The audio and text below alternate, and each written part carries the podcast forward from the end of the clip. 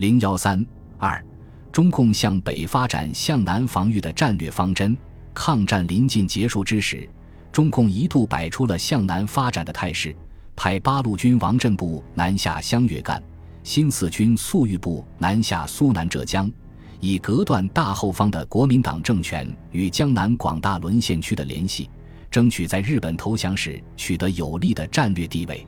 在抗战刚刚胜利之时。中共仍然坚持了这个方针，要求江南粟裕部就原地继续扩展，长期坚持，即使不可能在现地坚持时，应准备开入闽浙赣，创造新局面，绝不退回江北。中共决定由毛泽东去重庆谈判后，对战略方针做了修改。八月二十六日，毛泽东在中共中央政治局会议上谈到，为了有利于谈判，需要做一定的让步。中共准备让步的地区，第一批是广东至河南，第二批是江南，第三批是江北，这要看谈判的情况。陇海路以北以气外蒙，一定要我们占优势；东北我们也要占优势。行政大员是国民党派，我们去干部那里一定有文章可做。刘少奇亦对毛泽东谈了他的设想：苏联军队虽然没有积极支持和帮助我们，却也没有阻拦我们。估计也不至于对我们背后开枪，那么我们在东北也就赢得了战略上的胜利，即北面没有敌人，西面蒙古，东面朝鲜都是有邻，我们可以集中力量对付一个方面的敌人。有了这样一个有利的战略地位，就有了取得胜利的基础。于此已经透露出中共向北发展战略的讯息。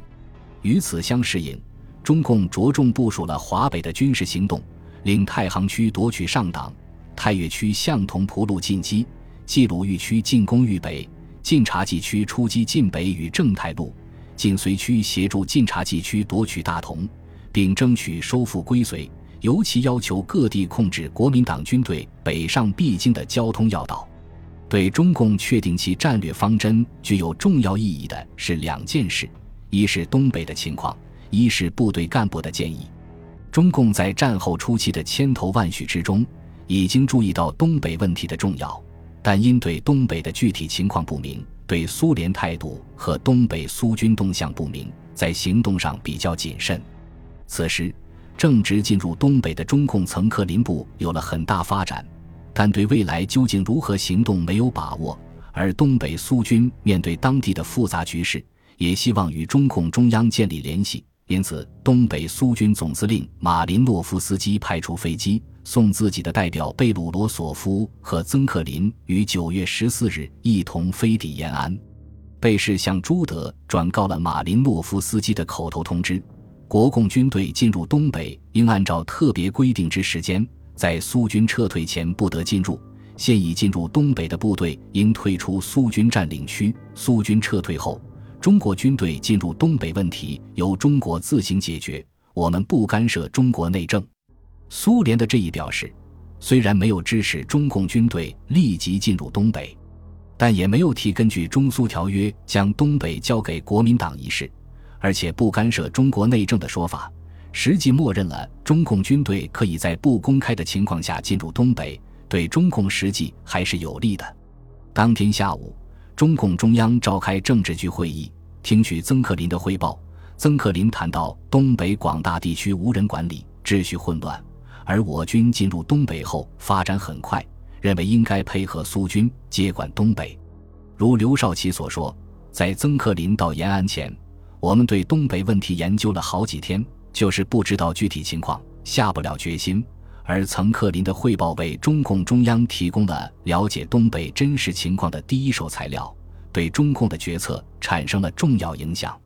也就在曾克林到延安汇报的这一天，新四军三师师长黄克诚发出给华中局转至中共中央电，他认为蒋介石对和谈毫无诚意，只不过作为欺骗人民、麻痹我军、拖延时间之手段，同时以大军积极进占大城市和交通要道。分割孤立我军各战略区，到和平压力无效后，即以大军进攻，以收各个击破之效。我军数量虽大，但精干主力不多，且部署分散，突击力量欠强大，各根据地联系不好，很难独立长期支持大规模战争。他提出，目前中共可有三个方针：一是以极大让步取得和平，但将造成严重失败；二是，在有利基础下让步，争取和平，保持力量，但目前很少有实现可能。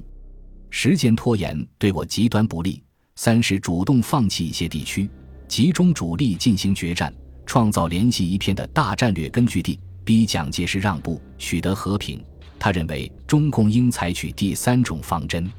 为此，他建议尽量多派部队去东北，并派有威望的领导人去主持工作，创造总根据地，支持关内斗争，以晋、绥、察为关内第一战略根据地，以山东为关内第二战略根据地。在此集中主力决战，以求基本控制；其他各地区则成为二大战略根据地之卫星，争取局部决战胜利。不可能时以游击战争周旋。为了达此目的，需从山东调三至五万人去东北，从华中调三至六万人去山东，河南主力调山西，江南主力调江北。他认为，集中兵力进行决战，当为当前之急。如依靠谈判或国际干涉，均带有极大危险性。与此同时，华东局书记饶漱石亦建议，从新四军调数万兵力到山东，以便山东兵力能迅速进入东北。九月十七日，华中局致电中共中央，认为，如果在过去情况与我战略要求下，苏南、浙东、皖南部队绝留原地有重大意义，且已收到很大效果。但在今天新的情况下，如果江南主力分散各地，似将害多利少，因此他们建议浙东、苏南主力转移，时间越快越好。这样的意见同时有人提出，并非偶然。可见中共从中央到地方都认识到了向北发展的重要意义，这也为中共战略重点的转移提供了充分的条件。根据新的情况。中共中央政治局由刘少奇主持召开会议，进行讨论，认为有改变中共战略方针的必要。十五日，刘少奇致电在重庆的毛泽东等人，通报了东北的情况，认为这是中共在东北发展的千载一时之机。当天又在给各地的指示中提出，目前我党对东北的任务，就是要迅速的、坚决的争取东北，在东北发展我党强大的力量。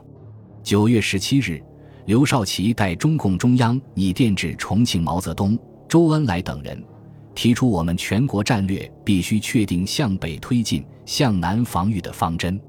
否则我之主力分散，地区太大，处处陷于被动。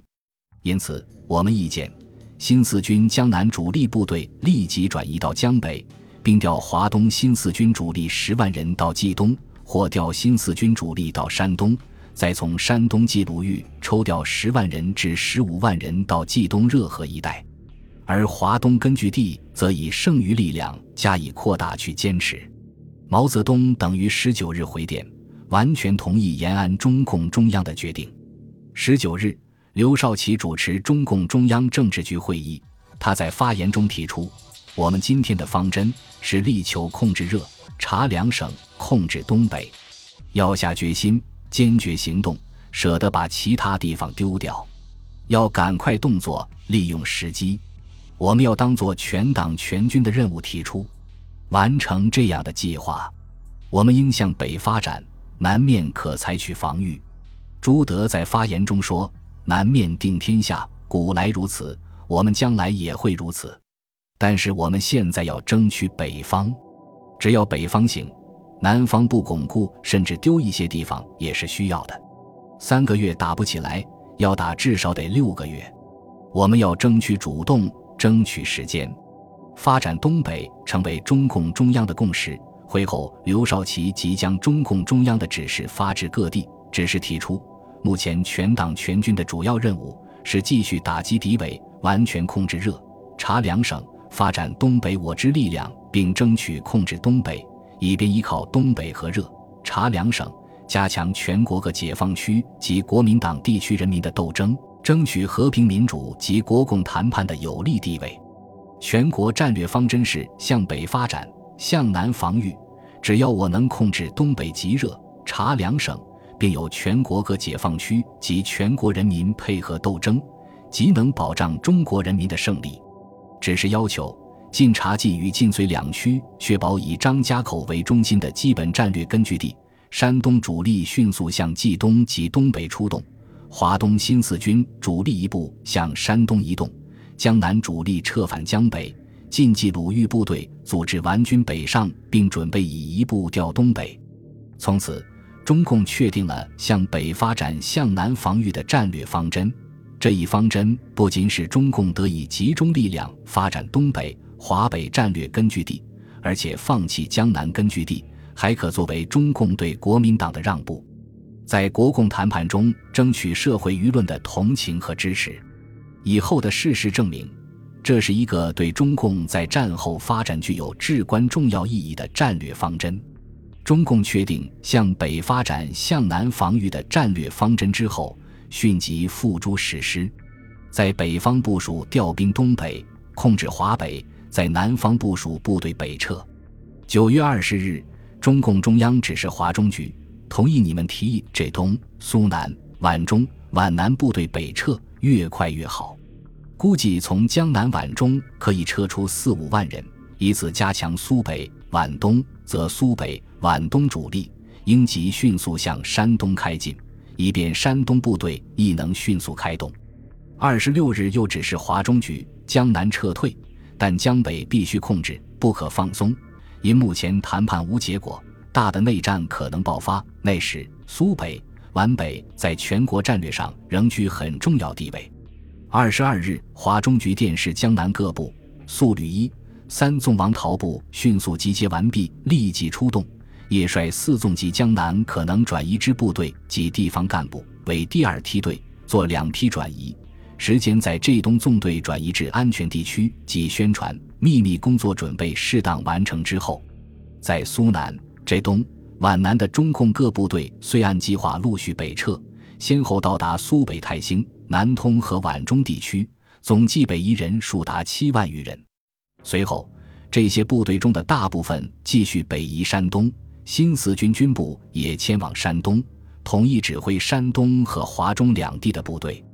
在湖南的八路军南下支队王震部北撤，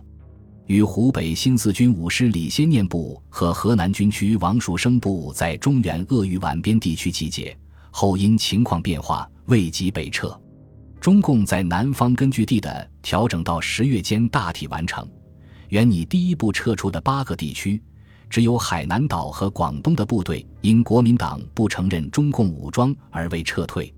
至于原拟第二步撤退集中方案，因在重庆谈判中国民党没有同意中共已在南方让步换取在北方合法发展的建议，中共改变原来设想，要求坚持苏北、皖北和豫北。